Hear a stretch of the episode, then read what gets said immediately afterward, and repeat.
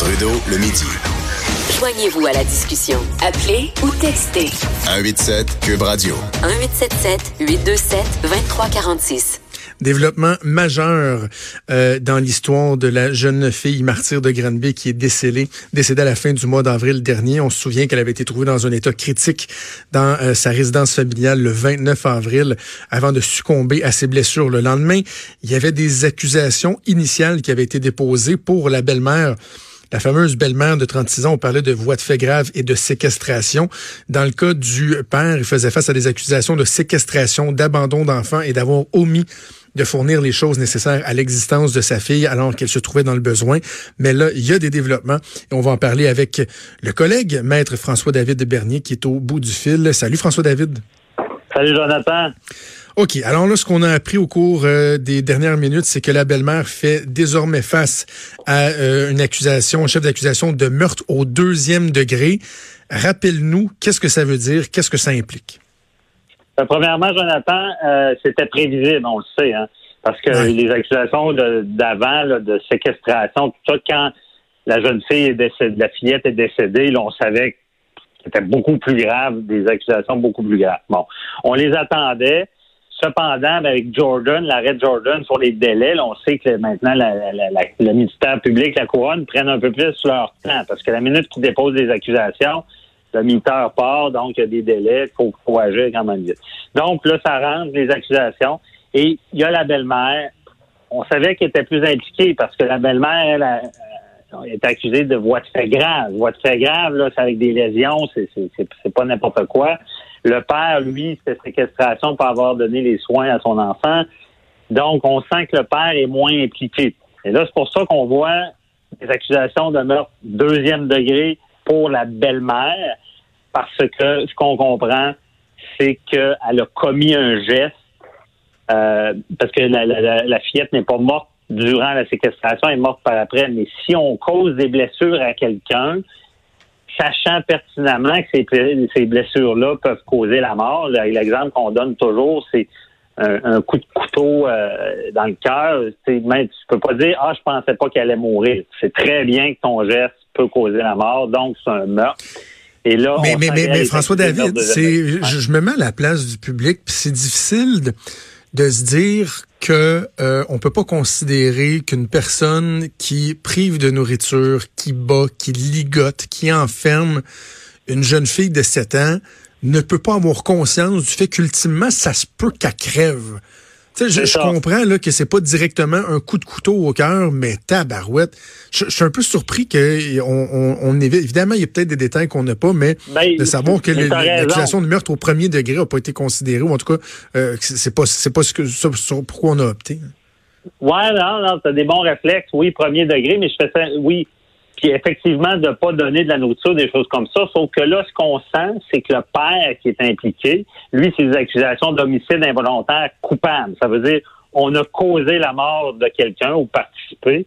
Puis, euh, par contre, la différence, c'est ça, c'est qu'on n'avait pas l'intention.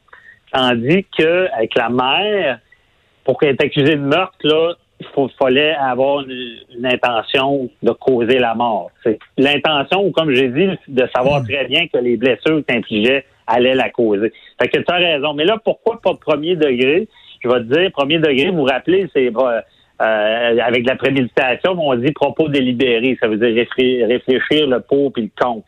Donc, tout le monde au début pensait que s'il y avait des accusations de meurtre, ça allait être des accusations de meurtre premier degré, qui est plus grave, beaucoup plus grave parce que, en plus, le code criminel prévoit des, dispositions que si tu commets un meurtre durant une séquestration, je comprends bien que dans ce cas-là, ben, il l'aurait trouvé ligoté, baïonné, là, euh, et que tu commets le meurtre durant la séquestration, c'est assimilé à un meurtre premier degré. Donc, dans le dossier en partant, tu as raison. Pourquoi pas un premier degré? Je ne le sais pas moi non plus. La seule chose que je peux penser, c'est que la jurisprudence, c'est les décisions antérieures.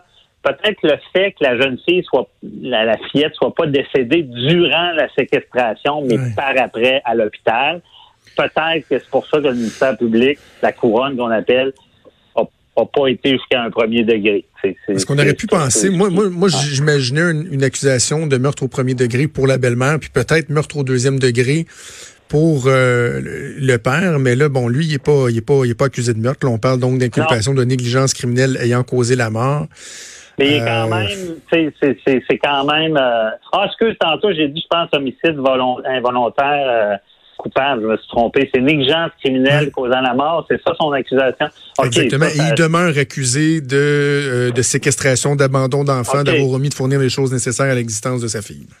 OK, ben désolé avec mon homicide involontaire coupable, ça se ressemble, mais là, c'est euh, euh, négligence criminelle causant la mort. Ça, c'est vraiment, c'est tu d'une manière déréglée, téméraire. Ça veut dire qu'un père normal un, ou un, tuteur normal ne ferait jamais ce genre de choses-là. Puis le fait qu'il ait tellement été négligent que ça, ça a causé la mort ou euh, ça a aidé à sa mort. Là, on comprend mieux que lui, il s'est fermé les yeux, il a participé, mais que peut-être que le cerveau en arrière de ça qui, en voulait puis qui avait l'intention de tuer, mais c'était vraiment euh, la belle-mère. C'est ce qu'on peut lire comme ça, sans tout avoir les détails. Bon, on va continuer de, de, suivre ça. François David, pendant que je t'ai, toi, tu fais partie des gens qui prennent le relais à partir de la semaine prochaine, pendant que nous, on va se la couler douce euh, au soleil. Avocat à la barre dès mardi, ça va être de 9h à 11h. À quoi on peut s'attendre comme show, François David? on s'attend ben, un peu les, chroniques qu'on fait ensemble. Euh, on va, on parle de justice, mais c'est des affaires publiques. On va très large. On va dans les coulisses, on essaie de faire comprendre d'une manière on peut le dire, même si c'est judiciaire, des fois, c'est divertissant, c'est intéressant. On essaie de faire, faire découvrir toute l'actualité. Puis déjà, mardi, ben, Jonathan, tu sais très bien qu'on va parler de cette cette fille-là ben de, Grande B, ben avec la juge Nicole Gibault, avec Jean-François Brochu, le policier. On, mm-hmm. on, va essayer de comprendre encore plus qu'est-ce qui s'est passé, parce que c'est des drames humains. Puis c'est ça mm. l'émission. Merci d'en parler. Puis euh, euh, puis toi, je te souhaite un bel été. J'espère que tu vas te reposer. Tu as travaillé fort euh, cette année. Oui, oui, ça devrait, ça devrait. Écoute, c'est un plaisir. Je te souhaite un bon été. Euh, amuse-toi bien parce que bon, c'est le fun de faire la radio, même si des fois les sujets évidemment sont sont plus lourds, sont plus difficiles. Mais amuse-toi dans, dans, dans, ce trip-là d'être à la barre de ton émission. Puis on se reparle au mois d'août assurément. Ah, merci beaucoup, Jonathan. Bye bye. Bon été. Merci. Salut, c'était Maître François-David Bernier. Donc, on va pouvoir entendre du lundi au vendredi, tous les jours de semaine, dans la grille estivale de Cube Radio, de 9 à 11, avec plusieurs collaborateurs. Et donc, on parlait de, de, de ce nouveau développement, évidemment, suite à ce drame de Granby.